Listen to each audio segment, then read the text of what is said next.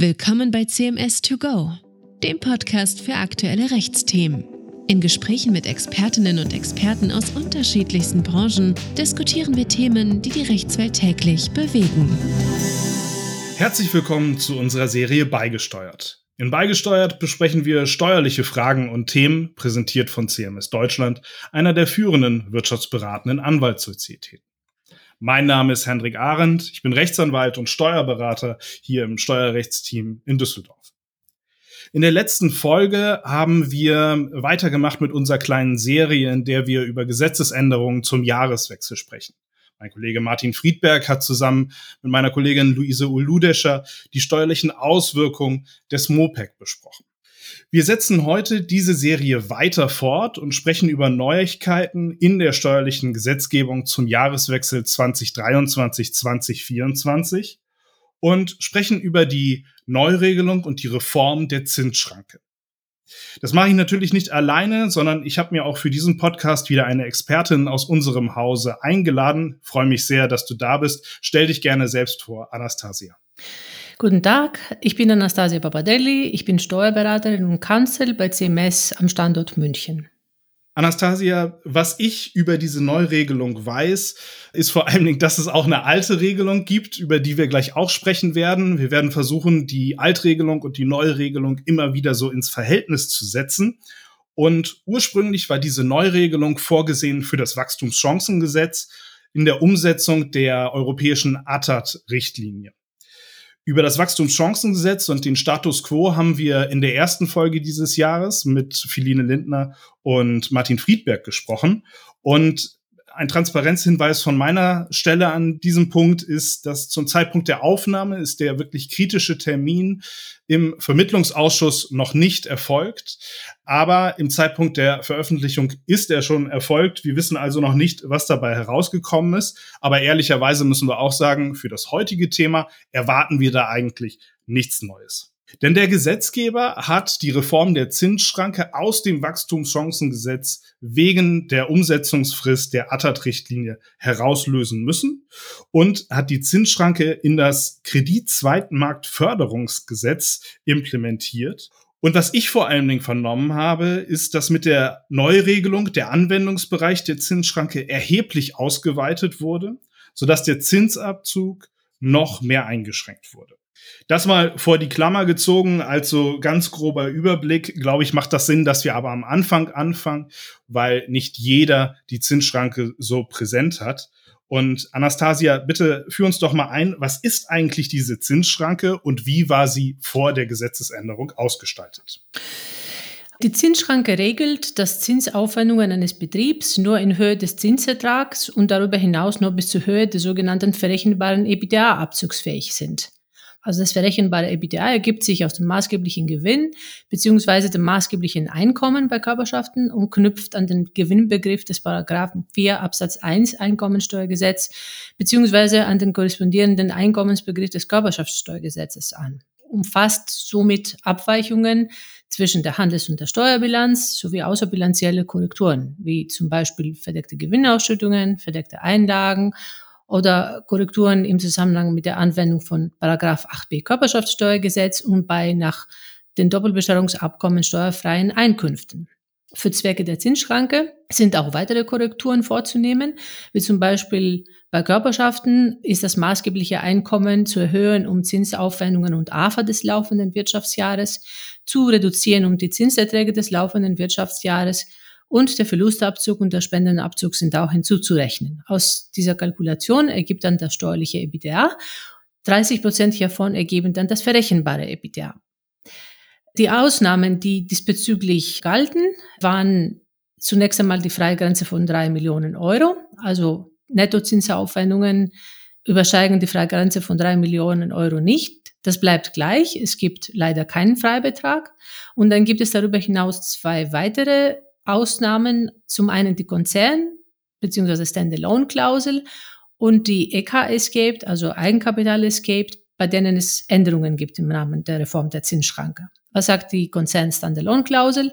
Die sagt, dass ein Betrieb, dass die Zinsschranke nicht anwendbar ist, wenn der Betrieb nicht oder nur anteilsmäßig zu einem Konzern gehört Und die Eigenkapital-Escape sagt, dass der Betrieb gehört zwar zu einem Konzern, aber seine Eigenkapitalquote, also das Verhältnis zwischen Eigenkapital und zur Bilanzsumme, gleich hoch oder höher ist als die des Konzerns. Ein Unterschreiten der Konzerneigenkapitalquote um bis zu zwei Prozent ist allerdings unschädlich.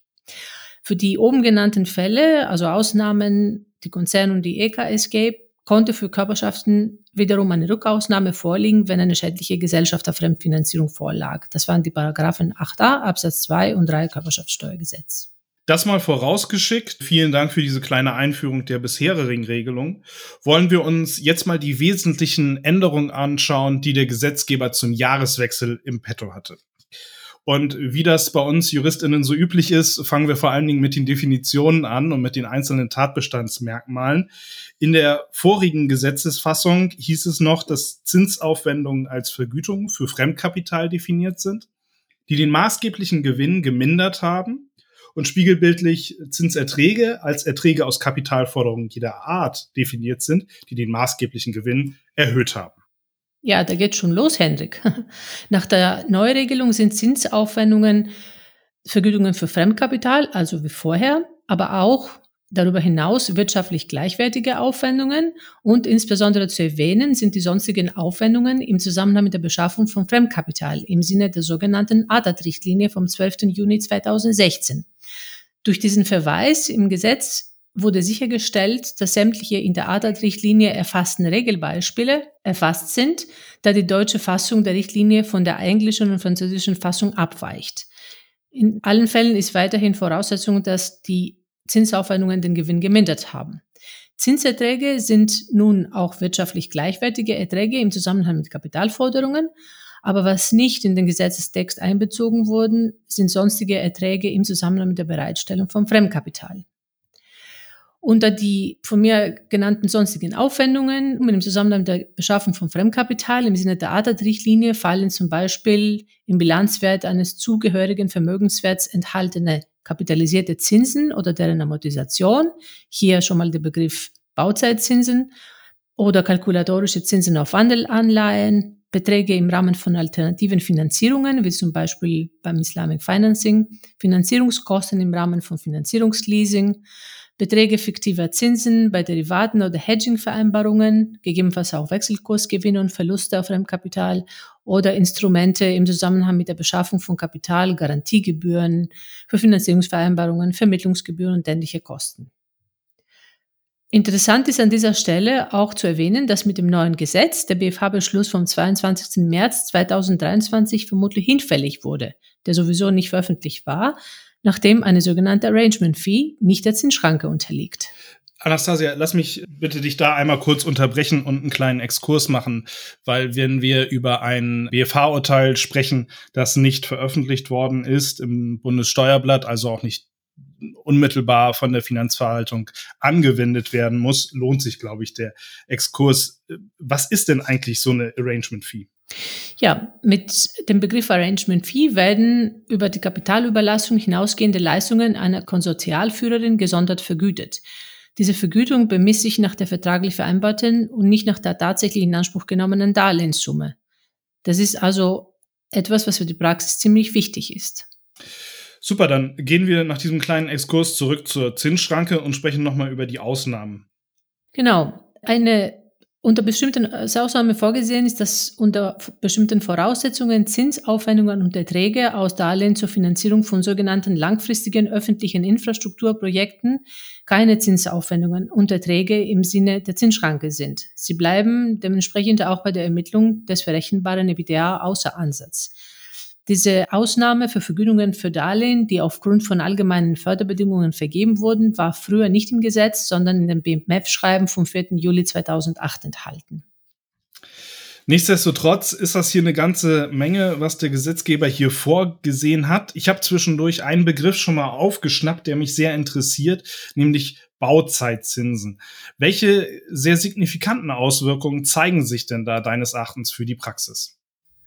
Ja, dadurch, dass die Bauzeitzinsen nunmehr der Zinsschranke unterliegen, müssten sie identifiziert und aufgeteilt werden. In manchen Fällen auch im Nachhinein bei bestehenden Projekten.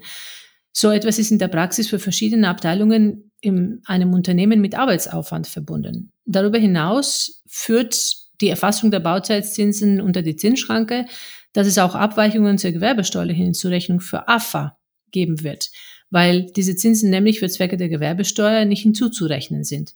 Und auch sonst möchte ich hier anmerken, dass durch die Erweiterung des Zinsbegriffs für Zwecke der Zinsschranke mit noch mehr Abweichungen zwischen dem Zinsaufwand für die Zinsschranke und der Hinzurechnung für Zwecke der Gewerbesteuer zu rechnen ist, wie zum Beispiel auch im Rahmen des Arrangement Fees.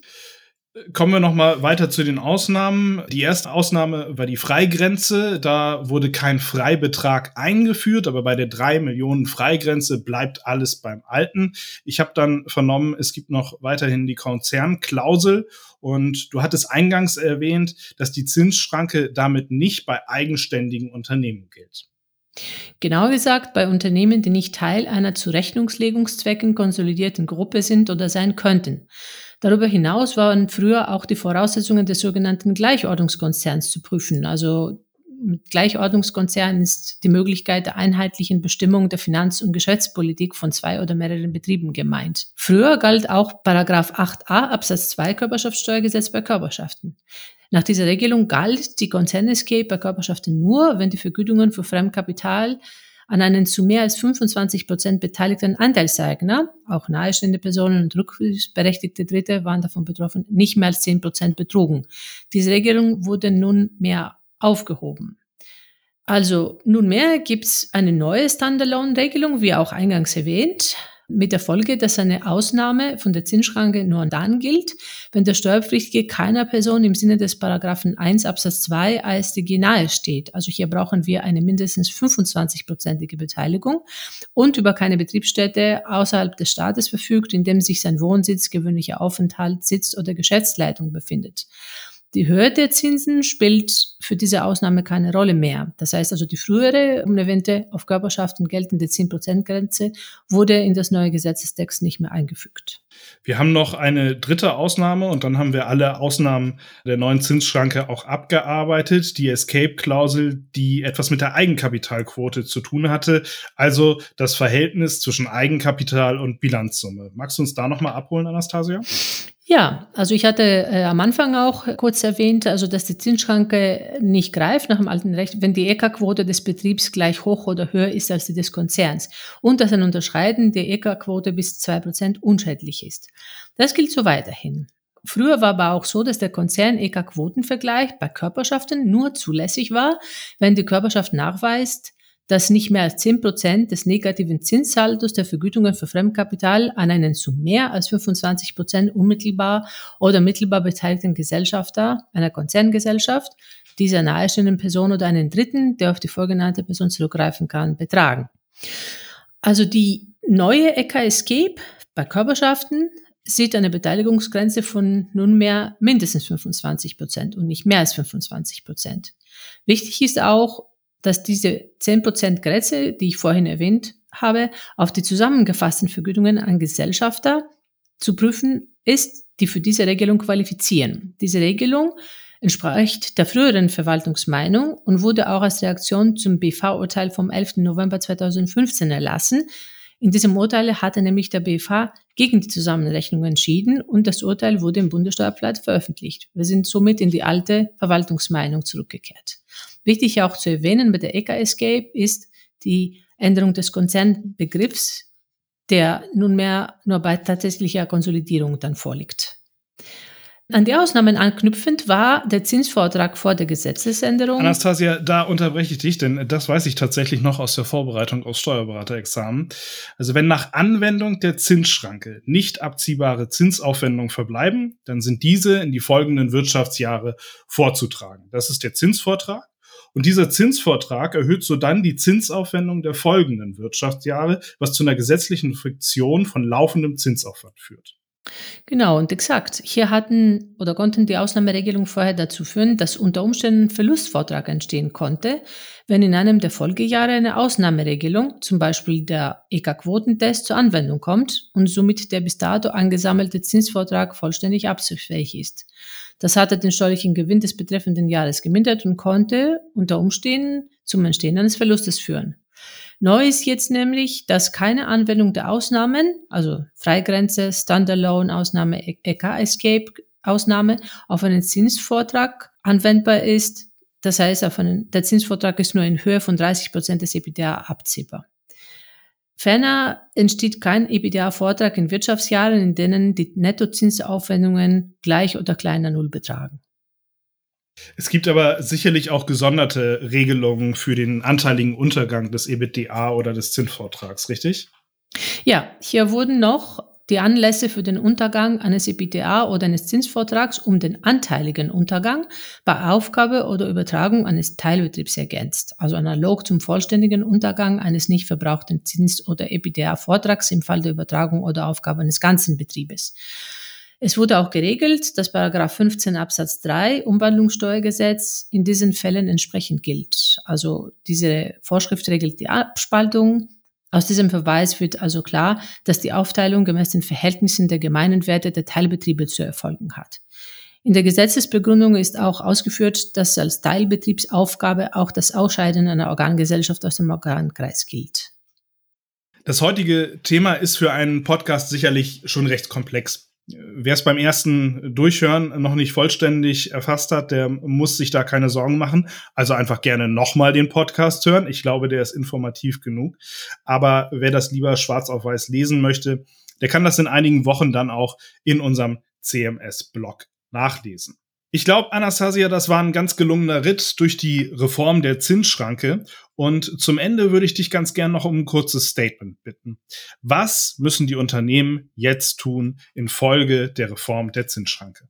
Ja, Unternehmen sollten ihre Finanzierungsstrukturen sich nochmal anschauen, sofern sie es bisher nicht gemacht haben, und prüfen, inwiefern eine Anpassung möglich und gewollt ist.